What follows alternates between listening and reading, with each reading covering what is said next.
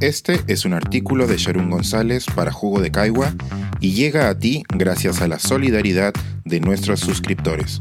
Si aún no estás suscrito, puedes hacerlo en www.jugodecaigua.pe. NIA o propósito de la Kwanzaa. Conozcamos otra forma de celebrar estas fiestas. Hoy es el quinto día de Kwanzaa y en él se nos invita a reflexionar sobre nuestro propósito o NIA en Swahili. Estoy hablando de uno de los principios que conforman la celebración de siete días creada en 1966 por el profesor estadounidense especializado en estudios africanos Maulana Karenga. Lo que Kwanzaa propone es centrar el pensamiento en nuestra comunidad, con una serie de acciones entre cada 26 de diciembre y 1 de enero. Durante la década de los 60, Distintas comunidades a lo largo de Estados Unidos protestaban debido a las desigualdades en sus condiciones de vida y oportunidades. Una de ellas, la rebelión de Watts en Los Ángeles, llevó al doctor Karenga a buscar formas de construir comunidad. Así, se dedicó a estudiar cómo se celebraban los primeros frutos de la cosecha a lo largo del continente africano. Kwanzaa es resultado de una síntesis. Sus principios, símbolos y ceremonias recogen tradiciones de distintas comunidades africanas, como la cultura zulu y la yoruba. El nombre de la celebración proviene de la frase en swahili Matunda ya Kwanzaa, que significa primeros frutos.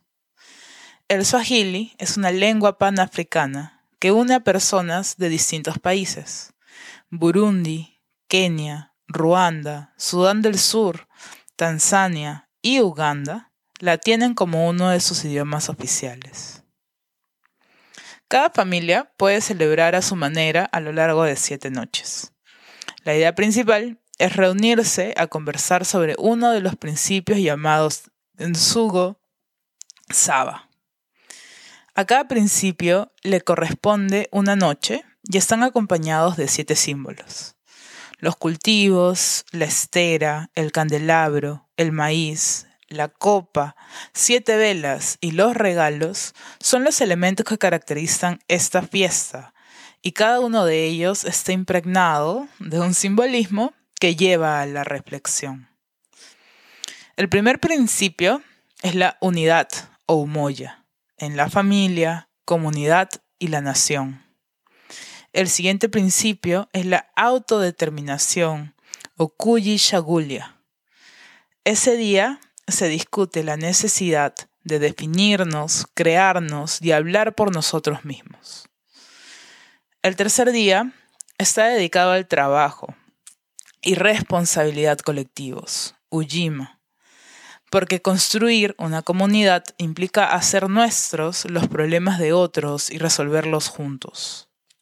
El cuarto principio gira alrededor de la economía cooperativa, Uyama, para mantener los negocios de la comunidad y beneficiarnos colectivamente. El principio 6 habla de la creatividad, Kuumba hacer lo posible por dejar nuestra comunidad más bella y beneficiosa de como la heredamos. Finalmente, con la llegada del año nuevo, se festeja la fe o imani. Esta es una fe secular, enfocada en creer en nuestra gente, nuestros padres y madres, maestros y maestras y quienes nos lideran. He dejado para el final el quinto principio, Nia o propósito. La Kwanzaa nos invita a conmemorar la posibilidad de convertir en nuestra vocación la construcción y desarrollo de nuestras comunidades. Es un mensaje directo a nuestra experiencia actual. Cuando el doctor Karenga construyó meticulosamente estos principios, tenía en mente a un grupo de personas asediadas y marginadas por condiciones impuestas. Kwanzaa convierte los límites creados por otros en la oportunidad de construir una comunidad hacia adentro. Con los principios que celebran la primera cosecha, la comunidad se fortalece, es capaz de irradiar sus valores y trascender las barreras raciales ficticias. Kwanzaa es, en efecto, una celebración creada y practicada por afroamericanos para afrontar las injusticias que aún perduran. Para lograrlo recurre a la magia que la comunidad y las acciones colectivas son capaces de crear. El propósito de reconstruir y desarrollar esa comunidad no es un beneficio exclusivo para las y los afroamericanos. Es una perspectiva generosa para quienes hoy ven pocas esperanzas de un mundo mejor. Con el inicio del nuevo año, no voy a invitarles a celebrar Coanza, pero sí a reflexionar en su propósito comunitario. Entramos al tercer año pandémico. Aunque parece que ya nos acostumbramos, muchas cosas han cambiado. La magia de lo colectivo tal vez sea una clave para afrontar lo que ha pasado y lo que queda por venir. Este es un artículo de Sharon González para Jugo de Caigua y llega a ti gracias a la solidaridad de nuestros suscriptores. Si aún no estás suscrito, puedes hacerlo en www.jugodecaigua.pe.